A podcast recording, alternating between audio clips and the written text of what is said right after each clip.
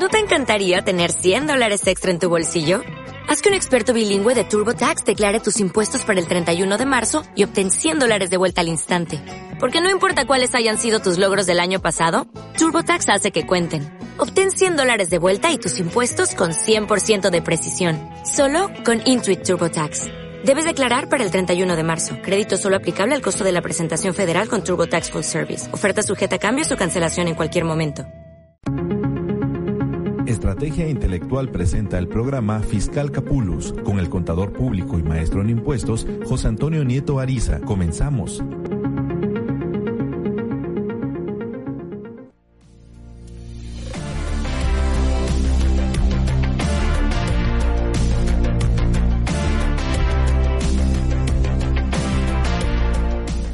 Tal? ¿Cómo estamos? Buenas noches. Me da mucho gusto saludarlos una vez más en una emisión de este tu programa Fiscal Capulus. Este programa que como cada 15 días lo transmitimos aquí a través de Estrategia Intelectual Global y en el cual, bueno, pues a lo largo ya de cuatro años y medio venimos eh, constantemente cada 15 días platicando con ustedes y hoy, bueno, hoy es un día especial, es el primer programa de este 2023. Estamos arrancando años, estamos arrancando programación con, con estrategia intelectual global, estamos arrancando eh, fiscal Capulus y pues vamos a, a, empezar este año con todo el entusiasmo, con toda la, la, la, energía que, que pues de alguna manera nos da el iniciar un ciclo nuevo, el iniciar una, un año nuevo, un producto pues al final de cuentas que que esto esperemos para todos sea, sea benéfico este 2023. Dejamos atrás 2022, nos espera un 2023 con bastantes novedades. Ya nos arrancó eh, 2023 por ahí con algunos problemas con el portal de, de, de ICSE, ¿verdad? Que está generando bastantes, bastantes errores, está generando bastante confusión para poder hacer las actualizaciones, sobre todo del salario, las bajas, por ahí de momento no nos deja hacer los envíos y cuando nos deja, pues nos damos la sorpresa de que tienen algunos errores. Entonces, pues ha, surgido ahí bastantes inquietudes con respecto a, a, a, esta parte. Las redes sociales están llenas de dudas, de inquietudes con respecto a qué hago en estos casos, ¿no? O sea, ¿por qué de momento no puedo eh, actualizar pues bueno, pues está mandando ahí bastantes errores, muchos de ellos, bueno, ya se nos están yendo los tiempos, hay quien sugiere pues que nos vayamos hasta el día primero, lo un poquito complicado, no creo que, el Seguro Social vaya por ahí a, no tanto a, no, no quiero utilizar el término reconocer, pero sí como que no creo que nos vaya a aceptar los movimientos hasta antes de, del día eh, anterior, o sea, te recuerden que tenemos cinco días para hacerlos los movimientos y las actualizaciones. Dudo un poquito por ahí que vayamos a tener esta, esta oportunidad de, de irnos hacia el día primero, ni modo habrá que tener en algunos casos que irnos hacia el día eh, cinco días atrás, como lo marca, a lo mejor habrá que tener que pagar un poquito algunas cuotas, esperemos no sea su caso, o presentarle alguna aclaración a, a, a, al IMSS para ver qué, qué es con lo que nos puede por ahí apoyar porque si no nos está arrancando con, con, bastantes problemas. Esperemos no se presenten el próximo mes. Recordemos que el próximo mes tenemos que actualizar la prima de riesgo, entonces pues esperemos que, que el instituto haga las correcciones a todo lo que tenga que corregir. Y obviamente, pues se, yo creo también un, un punto muy importante que provocó o que ocasionó la, la, la saturación del portal, bueno, pues recordemos que tenemos no solamente actualización de salario mínimo por cuestiones de incremento del mismo, sino que también eh, factor de integración que se actualiza con, con las vacaciones que tenemos ya eh, a partir de este 2023, que pues ya también tenemos actualización en días de vacaciones y eso trae como consecuencia que se actualicen también el factor de integración, eh, muchos de ellos se vayan hacia arriba y pues todo esto pues ha, provocado que a lo mejor si antes los, los que tenían salario mínimo dejaban que el propio sistema lo actualizara, eh, pues no, no, no sé, ¿verdad? Si no hacían alguna actualización, pero este año sí estoy viendo bastante saturación desde el día primero. Yo recuerdo el año pasado Estuvimos actualizando por ahí los salarios desde el primer día hábil del año sin ningún contratiempo. Cuando tuvimos que hacer bajas las hicimos sin ningún contratiempo y este año pues la sorpresa es que no nos está dejando hacer con la misma eh, seguridad que lo veníamos haciendo en otros años. Entonces, bueno, pues esperemos que esto se solucione eh, brevemente y que podamos de alguna manera eh, tener pues ya actualizado bien nuestro, a nuestros trabajadores en el, en el seguro y que también, bueno, pues el, el programa o la página de ICSE eh, de alguna manera se genere también ya ahí, pues la actualización que tenga que hacer eh, el instituto. También está la, la, la, otra inquietud sobre qué vamos a hacer, este, porque pues este año también entra el incremento, ¿verdad?, a lo que es eh, las cuotas para cesantía en edad avanzada y vejez. Recordemos que hubo por ahí eh, en el año 2020 una reforma que salió donde pues se nos decía que a partir de este 2023 iba a haber un incremento gradual en lo que eran las cuotas de eh, lo que es el, los, los, ramos de cesantía en edad avanzada y vejez y que pues iban a estar incrementando a lo largo de 10 años y bueno, pues a lo mejor no le dimos la importancia en su momento, pero hoy que ya estamos por aplicarlo, pues nos estamos llevando bastantes sorpresas también aquí con esta, con esta actualización dichosa de la cuota, porque pues nos está arrojando de momento eh, una tablita en donde nos dice que tenemos que hacer la actualización en razón de lo que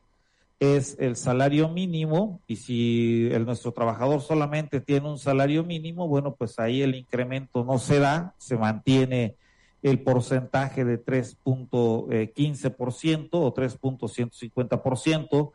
que eh, se ha venido utilizando ya desde hace algunos años, pero nos dice, digo, a partir del segundo rubro, donde nos dice que si es de 1.01 salario mínimo, a 1.50 UMAS.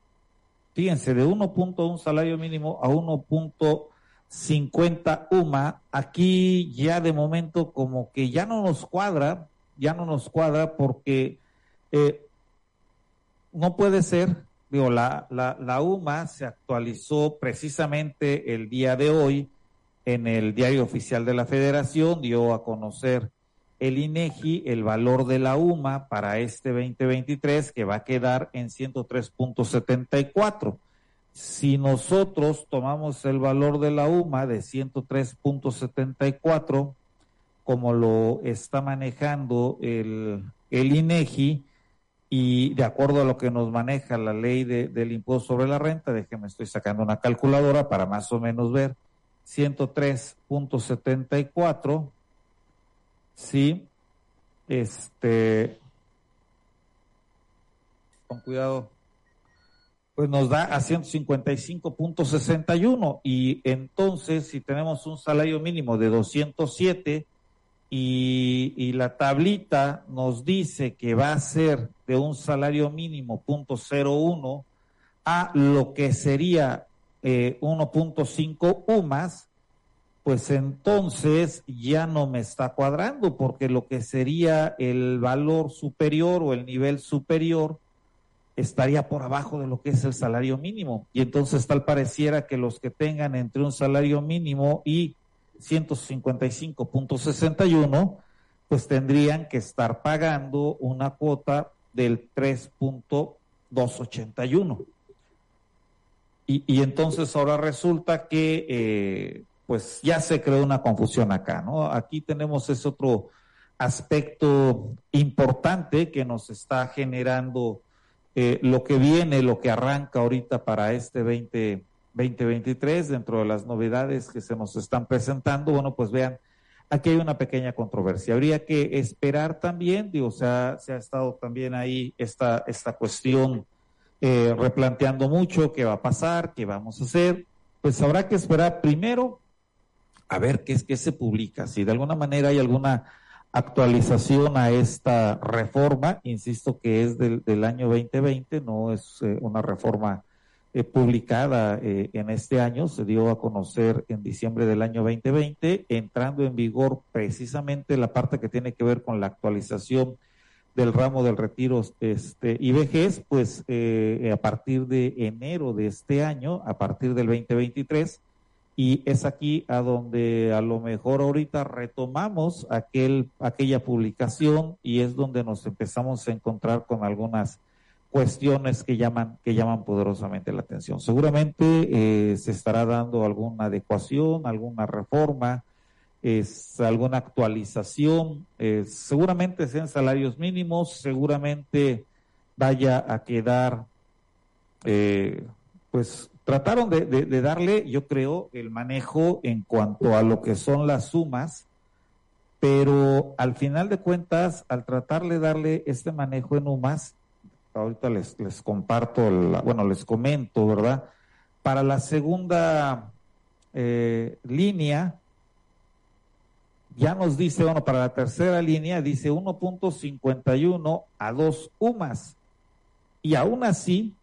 aún así, este 1.51, que ya veíamos que era de 155.61, entonces 1.51 estará siendo 155.62 en adelante, muy seguramente. A dos sumas, bueno, pues tampoco tampoco estaríamos hablando a 206, sigue quedando por abajo de lo que es el salario mínimo para este 2023. Muy probablemente a partir de la, de la tercera línea es donde ya estaríamos encontrando cierta claridad, cierta nitidez en cuanto a esta tablita, esta tarifa que, que nos dieron a conocer, pero que hoy en día definitivamente pues no es una tablita que eh, pues sea, sea útil, ¿no? Causa, causa confusión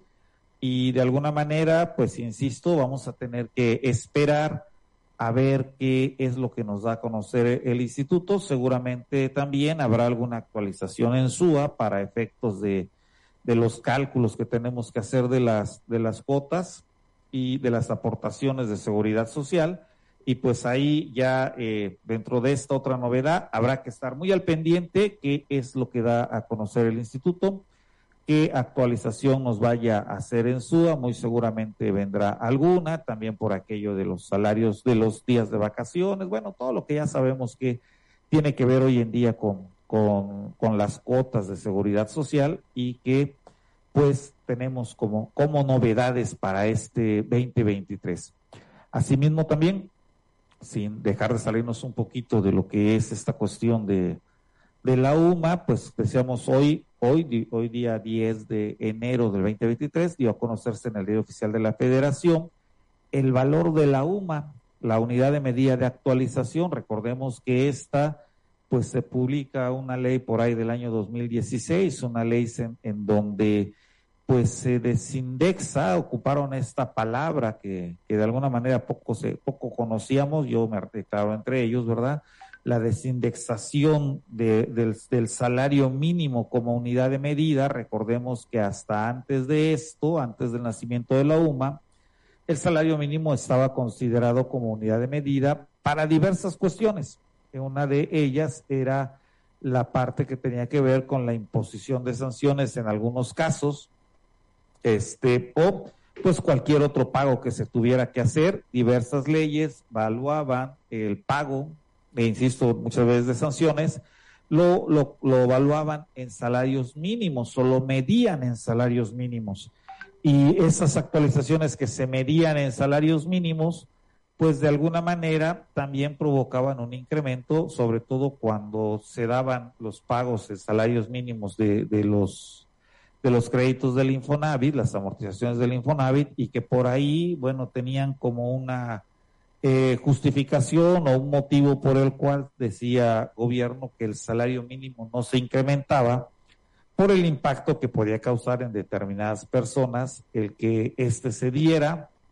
y que siguiera utilizándose como unidad de medida, porque, bueno, podía causar un pequeño desequilibrio económico, sobre todo en aquellas personas que no veían incrementado recién su salario como los que tenían el salario mínimo, pero sí veían incrementada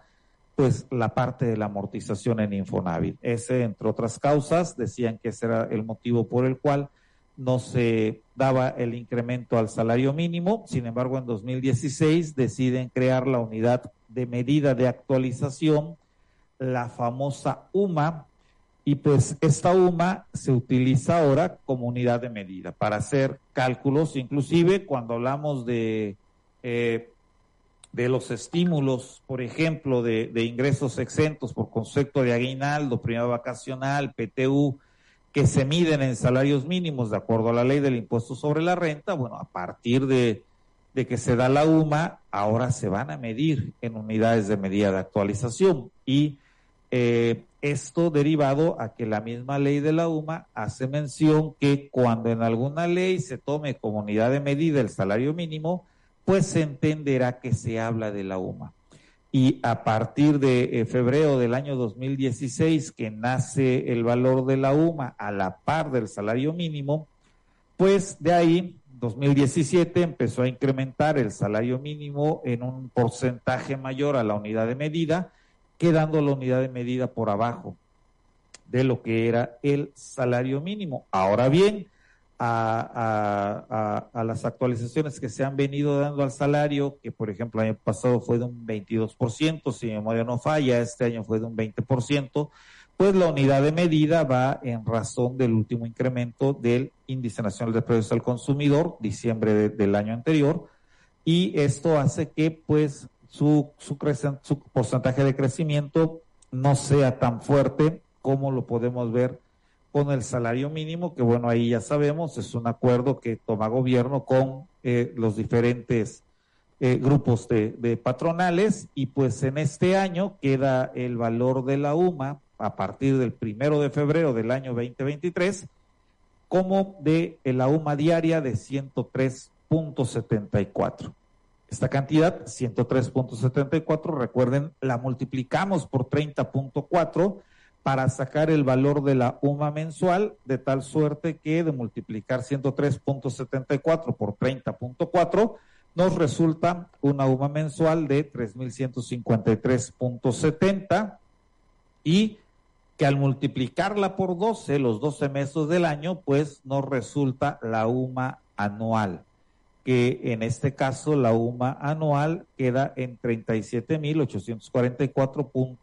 37.844.40. Entonces, bueno, si nosotros tenemos ya identificadas estas cifras, recordemos el valor diario de la UMA, debemos de actualizarlo en nuestro SUA, tenemos que hacer la captura en SUA del valor de la UMA, así como en su momento hicimos la actualización del salario mínimo, pues también la UMA ya eh, tendríamos que empezar a considerar su actualización. Y por otro lado, también el día de hoy, en el Diario Oficial de la Federación, se dio a conocer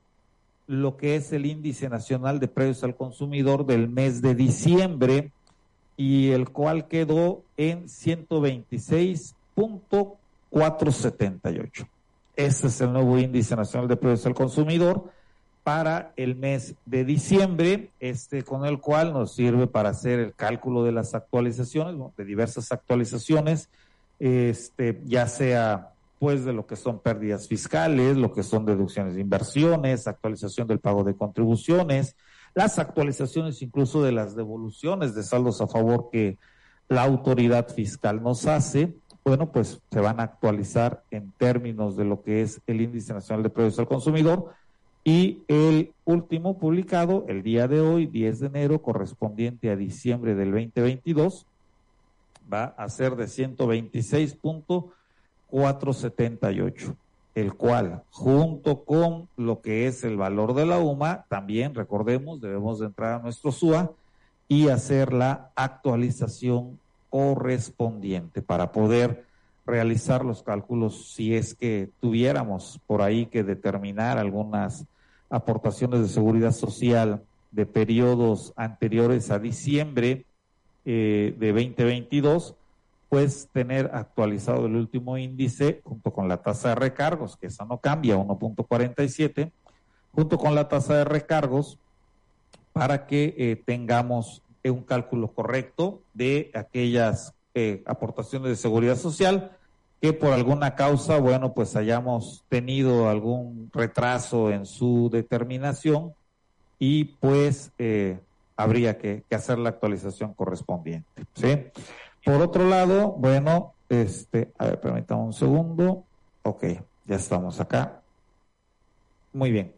Les decía, por otro lado, eh, otro de los, otra de las cuestiones que a mí en lo personal me ha, me ha llamado mucho, mucho la atención eh, y que ha estado, que tiene que ver con, con otro de, las, de los cambios que se dieron ahorita en, en este 2022 para 2023, eh, que tiene que ver con la actualización de las tarifas. Recordemos que por ahí del 27 de diciembre del año pasado se dio a conocer eh, la resolución miscelánea fiscal para 2023 que trae pues varios cambios, varios cambios importantes pero dentro de los cambios que traen, recordemos que Código Fiscal de la Federación nos establece eh, esa situación de que cuando la inflación acumulada exceda del 10%, pues entonces eh, se hará la actualización tanto de lo que son las sanciones, el importe de las sanciones, como de las tablas o tarifas que tengamos que utilizar para el cálculo de contribuciones. ¿Cuáles son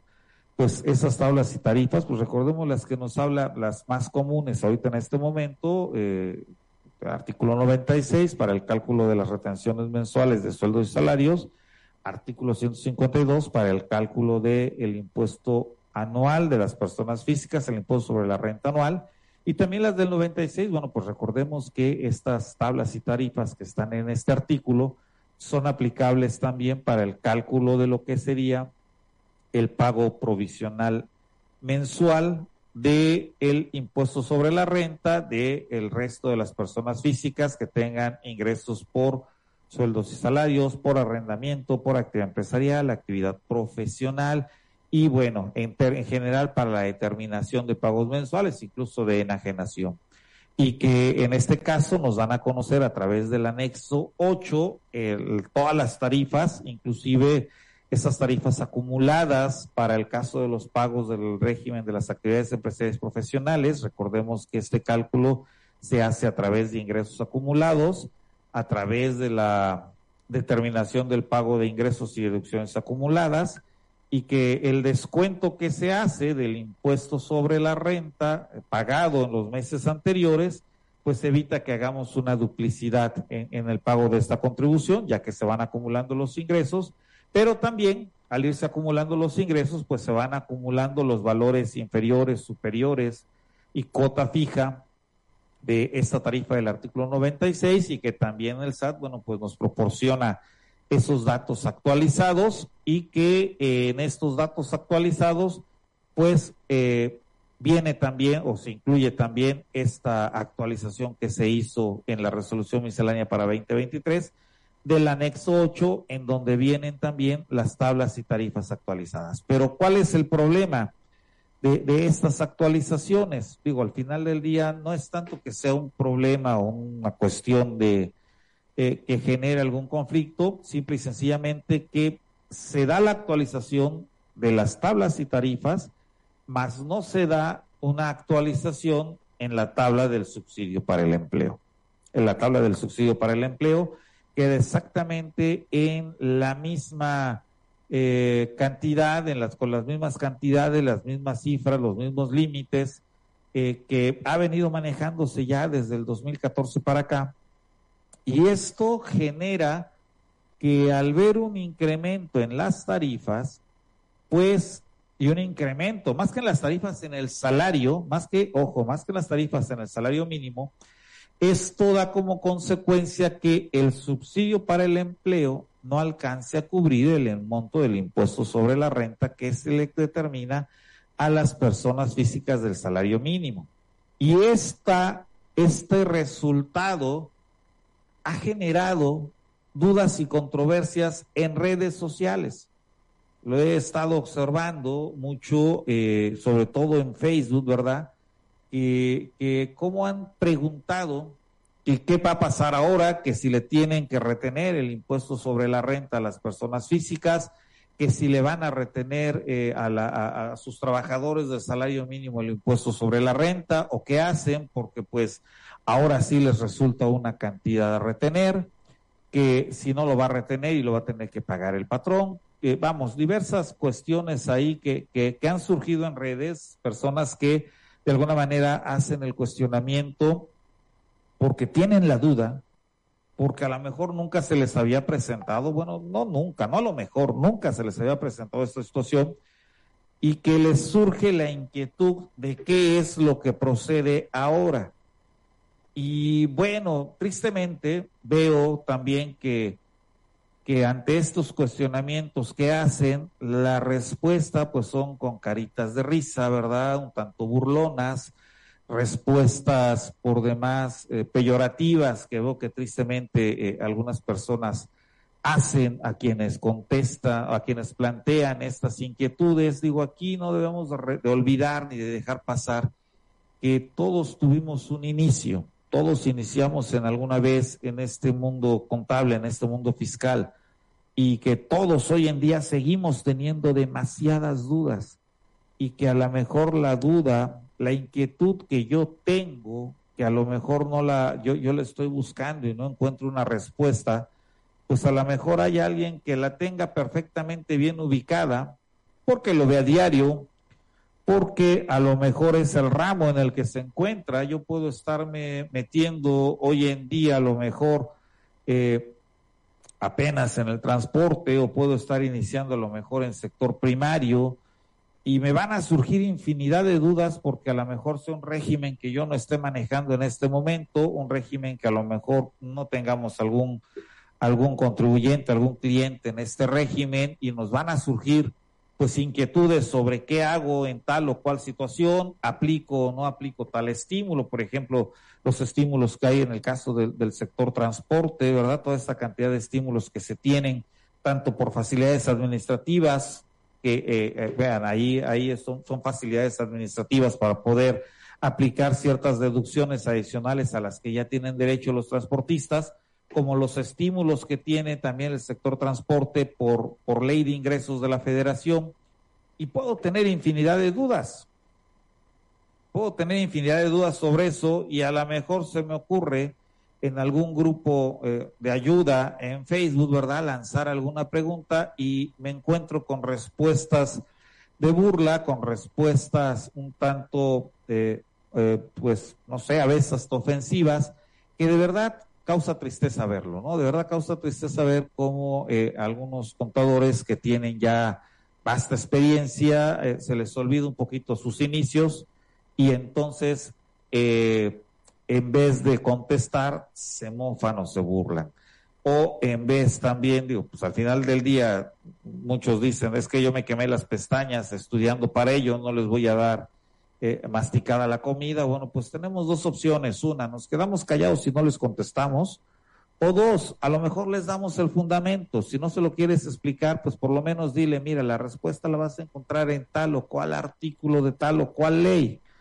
Y entonces, eh, pero no, no, no de una manera burlona. Perdón, eh, me extiendo a lo mejor en esto porque sí es una cuestión que considero que no se vale. No se vale que, que, que, tomamos actitudes de esta naturaleza en redes sociales. Yo creo que eh, si no tengo nada bueno que aportar, mejor no digo nada. Si voy a entrar a burlarme del compañero, mm, deja mucho que desear de nuestro profesionalismo. Y pues en este caso yo creo que lo mejor es, eh,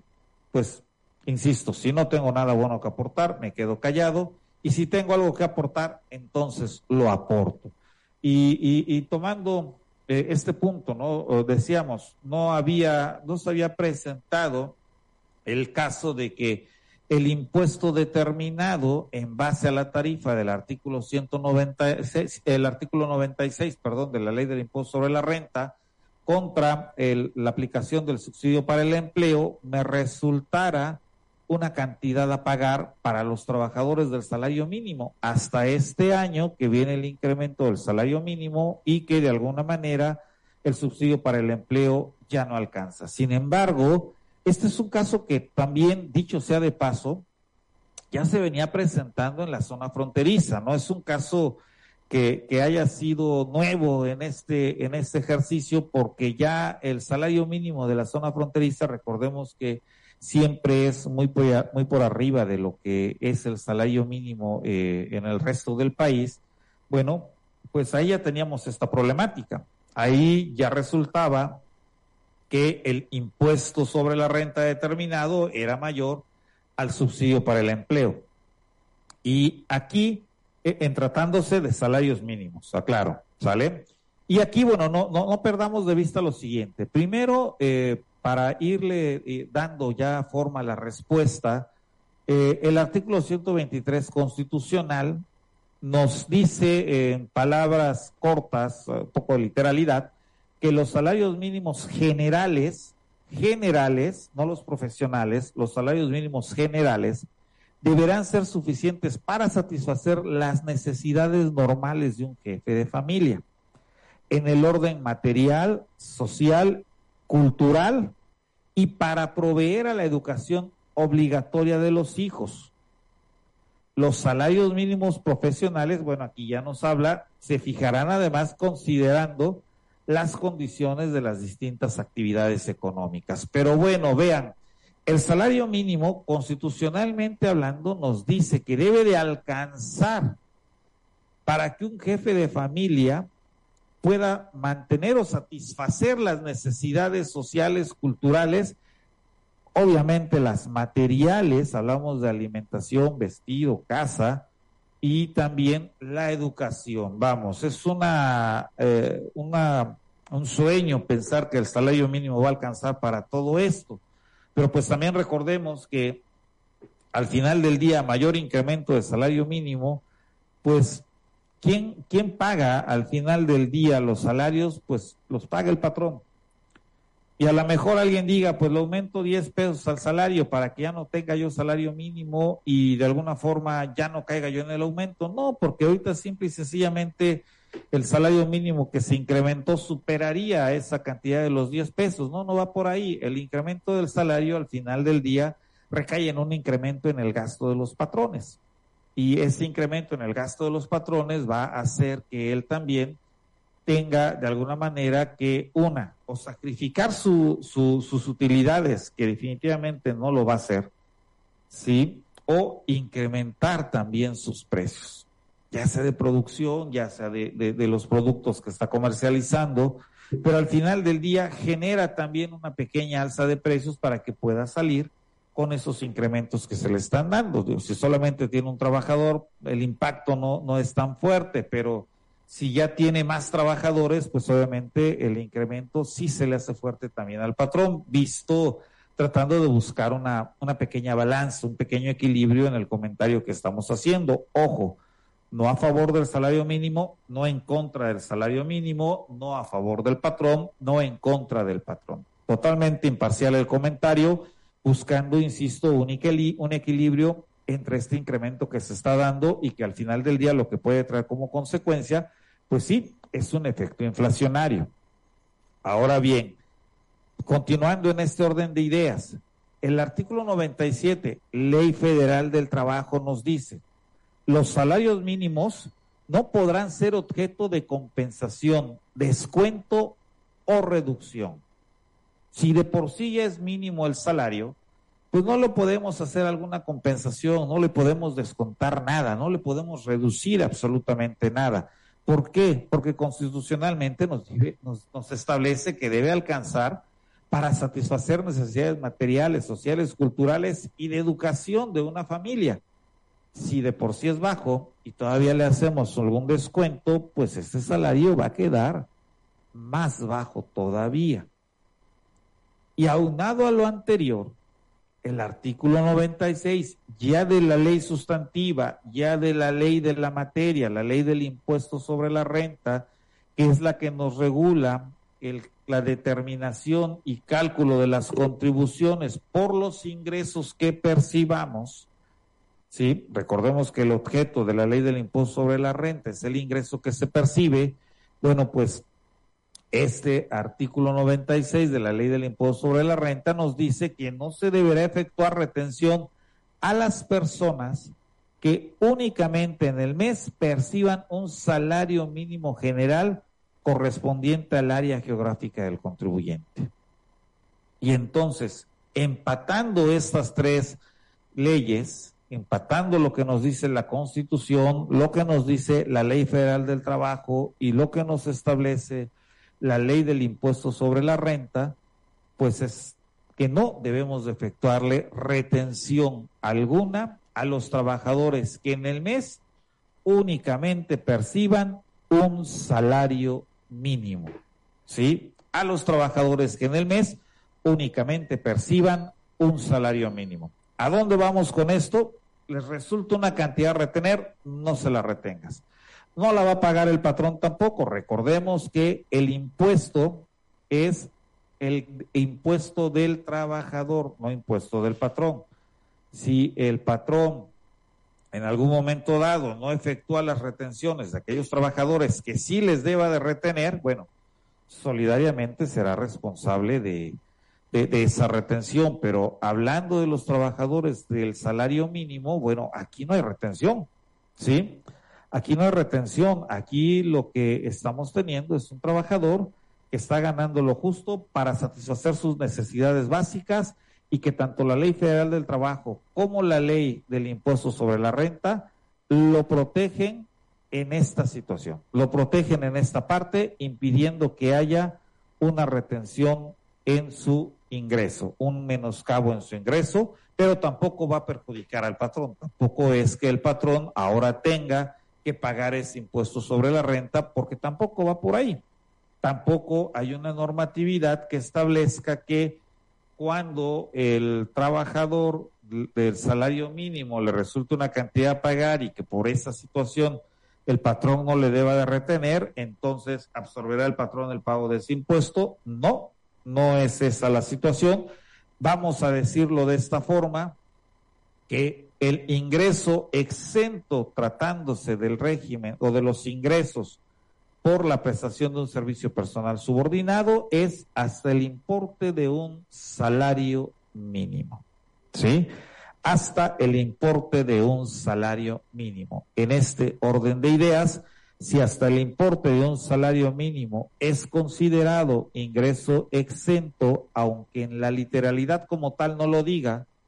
pero sí nos establece el artículo 96 que no se efectuará retención alguna a las personas que en el mes únicamente perciban un salario mínimo, pues se entiende, se entiende así, se interpreta de esta manera que es exento del pago del impuesto sobre la renta el importe de un salario mínimo general de la zona geográfica del contribuyente. Y recalco, de la zona geográfica del contribuyente. ¿Por qué? Pues porque recordemos, les decía que esta situación en la que el salario mínimo es eh, objeto ya de un impuesto a cargo, bueno, siempre va a haber una, un, siempre va a haber, eh, eh, quiero aclarar acá, siempre va a haber por el monto del salario mínimo un impuesto,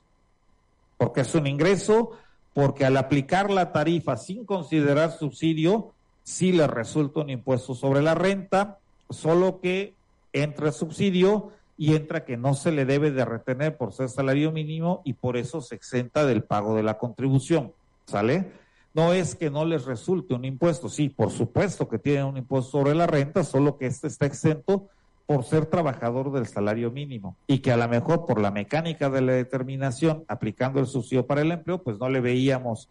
eh, que le resultara una cantidad a retener y por eso no se le retenía, más no que no tuviera un impuesto a cargo. Sí, sí lo tiene, pero está exento. Y aclaro de la zona geográfica, y me refiero al comentario inicial, que no es la primera vez que se da, porque eh, decíamos en la zona fronteriza, en donde el salario mínimo es mayor al del resto del país, pues ya se daba esta situación. Sí, ya se daba esta cuestión de que existía una cantidad eh, mayor al subsidio para el empleo y también en alguna cuestión, años atrás, específicamente el año anterior, ¿verdad? También había quien preguntaba exactamente lo mismo, ¿qué hago? Y, aquí la, la, la, cuestión se, se, cuatrapeaba un poquito más al doble porque pues muchas de las, de las, de quienes hacían la interrogante era, ¿Qué hago considerando el salario mínimo general y que el salario mínimo de la zona fronteriza era más alto que el salario mínimo general? Como que de momento causaba cierta confusión a que si ese salario mínimo eh, fronterizo pues era superior al salario mínimo general, obviamente sí lo era, ¿verdad? Pero como que se entendía que al superar el salario mínimo general ya tenían que retenerle. Y no es así. No es así porque nos dice que las personas que únicamente perciban en el mes un salario mínimo del área geográfica, un salario mínimo general del área geográfica. Y si su área geográfica tiene un valor del salario mínimo mayor al área geográfica del resto del país, pues sigue siendo salario mínimo. Y de acuerdo a la Ley Federal de Trabajo y de acuerdo a la Constitución, no, bueno, más bien Ley Federal del Trabajo, no se le deberá de efectuar ninguna compensación ni ninguna retención en ambos casos, ¿sale? Esto es, eh, digo, atendiendo a lo que nosotros eh, eh, entendemos como la, la parte de, de, esta contribución, ¿verdad? Bien,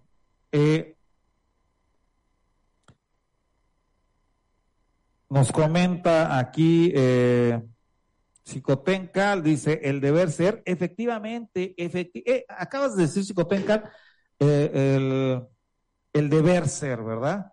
Que, que se une con el ser, además, ¿no? Pero es el deber ser. Efectivamente, lo acabas de decir las palabras exactas, fíjate, ese es el deber ser. Eh, lo que de alguna manera eh, se debe de hacer. No hay retención porque simple y sencillamente el salario mínimo está protegido de compensación alguna por ley federal del trabajo. Simple y sencillamente es hacer lo que se debe de hacer, ¿verdad? Dice, ¿por qué el subsidio no se actualiza? ¿Y cuál es el fundamento legal? Nos pregunta Miguel Lemos. Bueno, recordemos que ahí el subsidio es un apoyo. Como tal, no es precisamente ley del impuesto sobre la renta, es un subsidio que está otorgando el gobierno federal a través, y fíjense lo chistoso, ¿no? A través del patrón. Como que el patrón le presta un recurso al, al, gobierno para este subsidio. ¿Y por qué digo que le presta un recurso al gobierno para este subsidio? Porque cuando el subsidio para el empleo resulta mayor al impuesto a retener, pues entonces se le entrega esta, esta cantidad, este excedente al trabajador, pero del bolsillo del patrón. Obviamente no quiere decir que el patrón lo pague, tampoco el patrón cuando le toca hacer el pago de sus impuestos propios, recordemos ahí, se acredita ese subsidio para el empleo,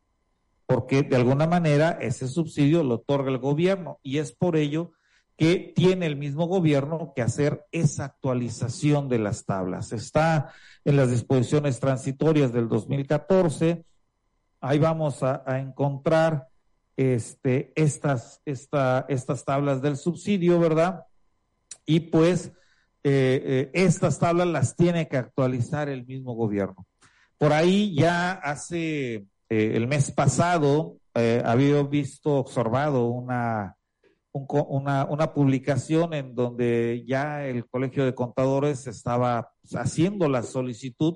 precisamente de esa, de esa actualización del subsidio porque pues prácticamente ya estaba quedando, digo, donde ya alcanzó prácticamente el salario mínimo, pues es como si estuviera desapareciendo el subsidio. Yo creo también, gobierno, eh, me atrevo a comentarlo un poquito, es ahorrar, es economizar. No está incrementando las contribuciones, pero el hecho de que ya no se haga pago de subsidio a los trabajadores, pues quiere decir que ya no va a haber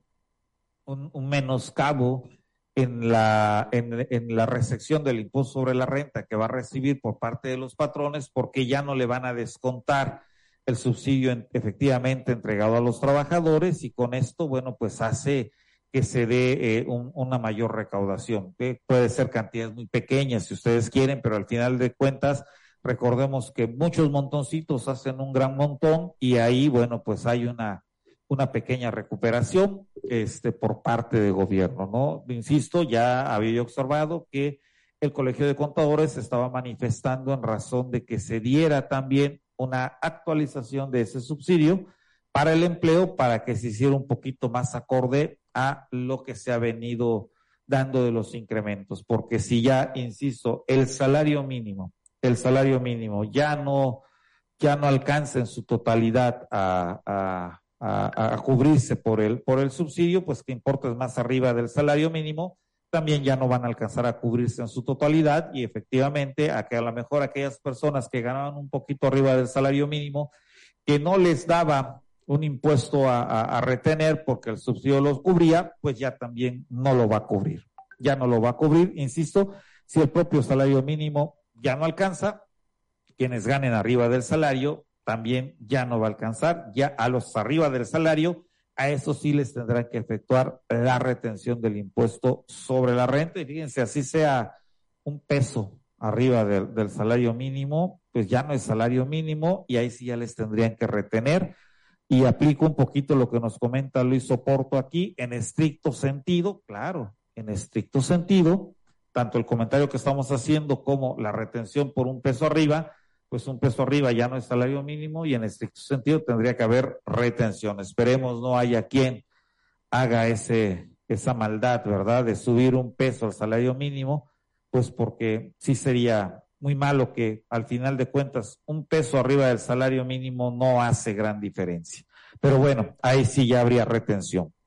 Eh, y entonces, Miguel Lemos, digo, no sé si, si contesto tu pregunta, pero básicamente es eso, es un estímulo que da gobierno, no es como tal una ley, ahí es una disposición transitoria. Y pues tendría de alguna manera que gobierno hacer esa actualización de tarifas. Ya lo pidió el colegio, por lo que veo no ha habido o no hubo este año esa actualización, vimos el anexo 8, únicamente viene actualizado las tablas del 96 y del 152, más no así las del subsidio. Eh, mi querido abogado de las causas nobles, Andrés Cortés Rebolledo, saludos, saludos. Eh, qué gusto que, que, nos estés viendo. Un, un, abrazo muy fuerte, igualmente para ti, tu familia. Lo mejor de lo mejor un, verdadero feliz año 2023, igual para ti, este Luis, este Oporto, saludos también, y Miguel Lemos, que nos estás acompañando, Chicotencal y quien más que nos esté este, acompañando hoy aquí esta noche en Fiscal Capulus, de verdad, qué gusto, qué gusto que, que nos estén acompañando, que estén aquí en esta primera emisión de Fiscal Capulus, la primera emisión de este año 2023 que eh, pues esperemos eh, pues haya, haya más, más programas y que podamos tener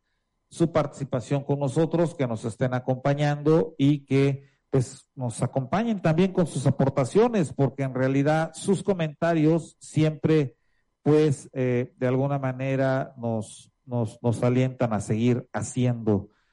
con más entusiasmo, ¿verdad? Estas, estas transmisiones. Y pues vean, esas son partes de las, de las novedades, digo, hay, hay más novedades que se, que se han dado a lo largo de, este inicio de año, fin del 2022, perdón, inicio de este año 2023, y que de alguna manera, bueno,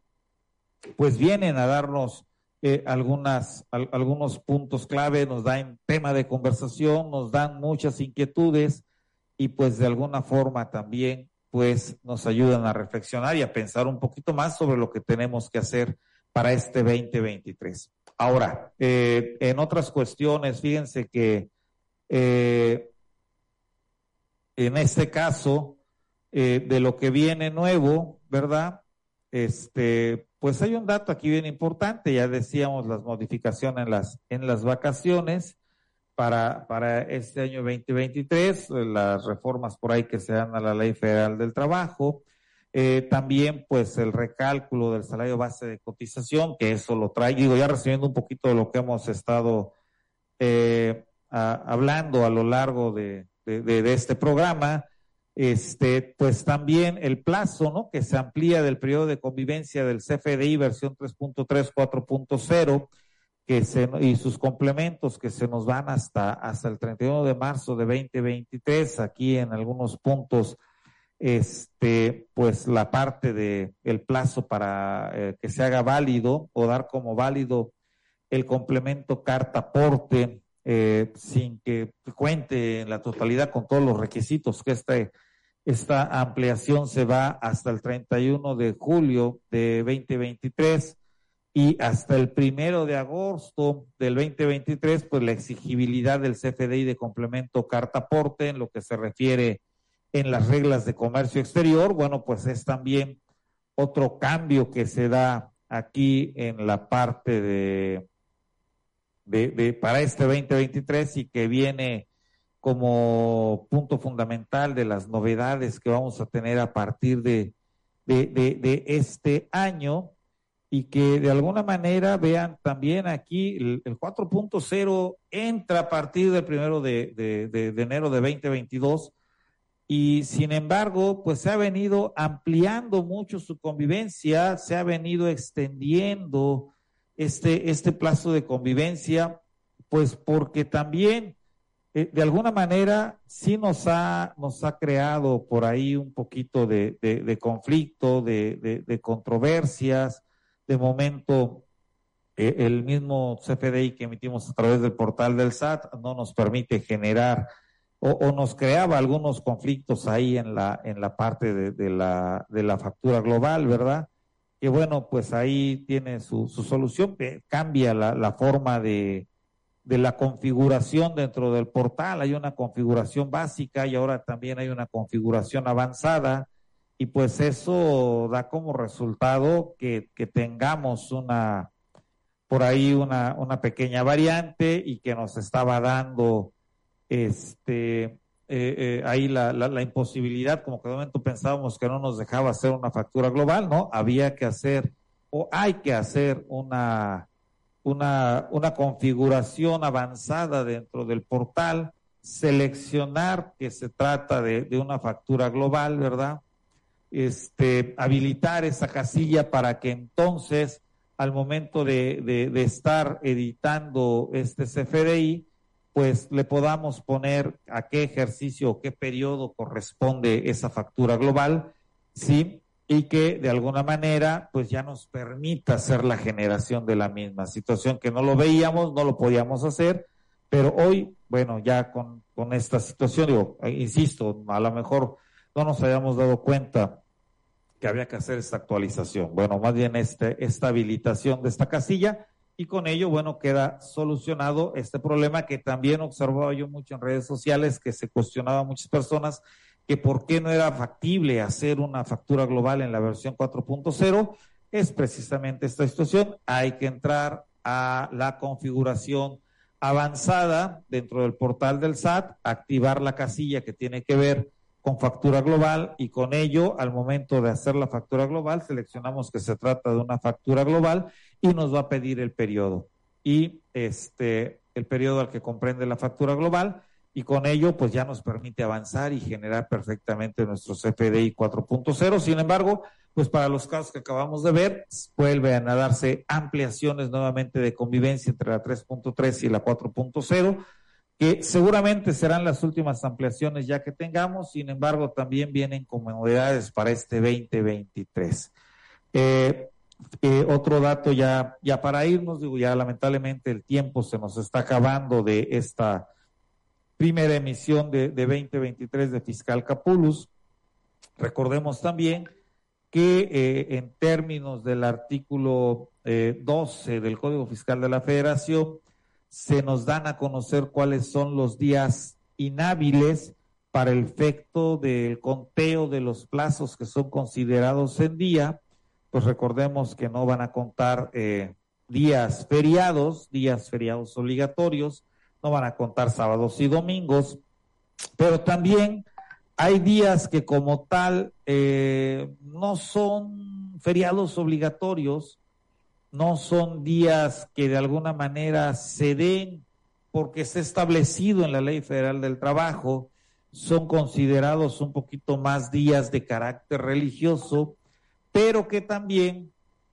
estos días, pues por costumbre, se otorgan, las empresas otorgan a sus trabajadores estos días y que de alguna manera pues no son laborables. Insisto, no son días de descanso obligatorio, pero por costumbre como que agarran esa, esa obligatoriedad y no se laboran. Inclusive, eh, mismo dependencias de gobierno, instituciones del sector financiero tampoco laboran en estos días y por ende pues se vuelven inhábiles y estamos hablando pues de los días de Semana Santa y el Día de Muertos.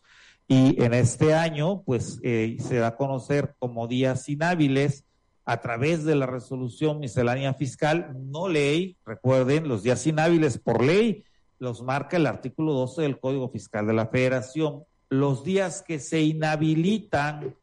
como, eh, como tal,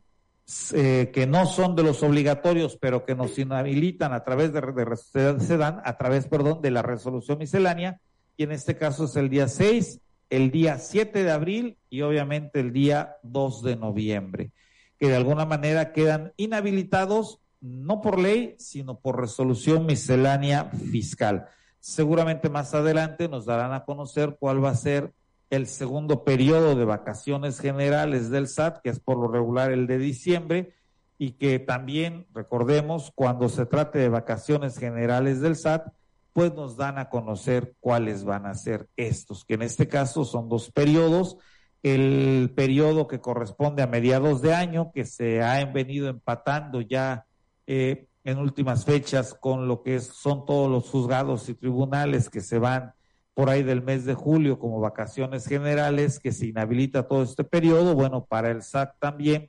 han hecho ya ese, ese empate, ese empalme, y se va también el SAT, porque casualmente el SAT no se iba en esas fechas, sus plazos seguían corriendo, pero en tratándose de recursos, de demandas de nulidad, por ejemplo, los plazos estaban suspendidos. Hoy los han empatado, y nos darán a conocer seguramente más, más adelante cuáles van a ser esos periodos de vacaciones generales del SAT, que insisto será uno por ahí del mes de julio y otro en el mes de diciembre. Pero por hoy tenemos que sería el día 6 y 7 de abril por cuestiones de Semana Santa y el día 2 de noviembre por festividades del Día de Muertos. Pero bueno, lamentablemente hemos llegado ya al final de esta primera emisión de tu programa fiscal Capulus. Hablamos generalidades de algunas novedades que se vienen para este 2023, pero como dijera Raúl Velasco, ¿verdad? Que en paz descanse, aún hay más y seguramente estaremos hablando o comentando con ustedes de más novedades para el próximo programa. Por hoy quiero agradecerles que nos hayan acompañado en esta primera emisión de 2023 de tu programa Fiscal Capulus. Me da mucho gusto una vez más estar aquí. Esperemos Dios nos preste vida, salud y fuerzas para seguir cada 15 días aquí con ustedes platicando y que a ustedes también pues me los bendiga para que nos estén acompañando cada 15 días. Por hoy es todo. Se despide usted su amigo el Contanieto. Nos vemos si Dios quiere en 15 días. Un abrazo fuerte y feliz año nuevo.